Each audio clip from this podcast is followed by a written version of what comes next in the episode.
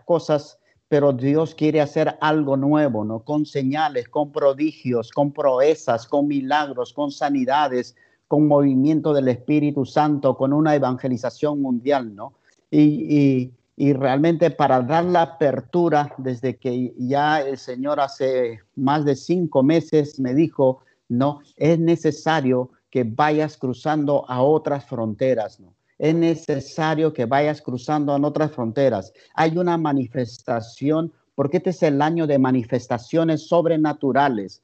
Esta palabra manifestaciones vas a comenzar a oír, a comenzar a oírlo todo el año, ¿no? Manifestaciones sobrenaturales, ¿no? ¿Y de qué estamos hablando? Este primer punto que quiero hablarles es porque Dios nos está abriendo la puerta. Hay manifestaciones de apertura para ir y predicar el Evangelio a otros países, ¿no?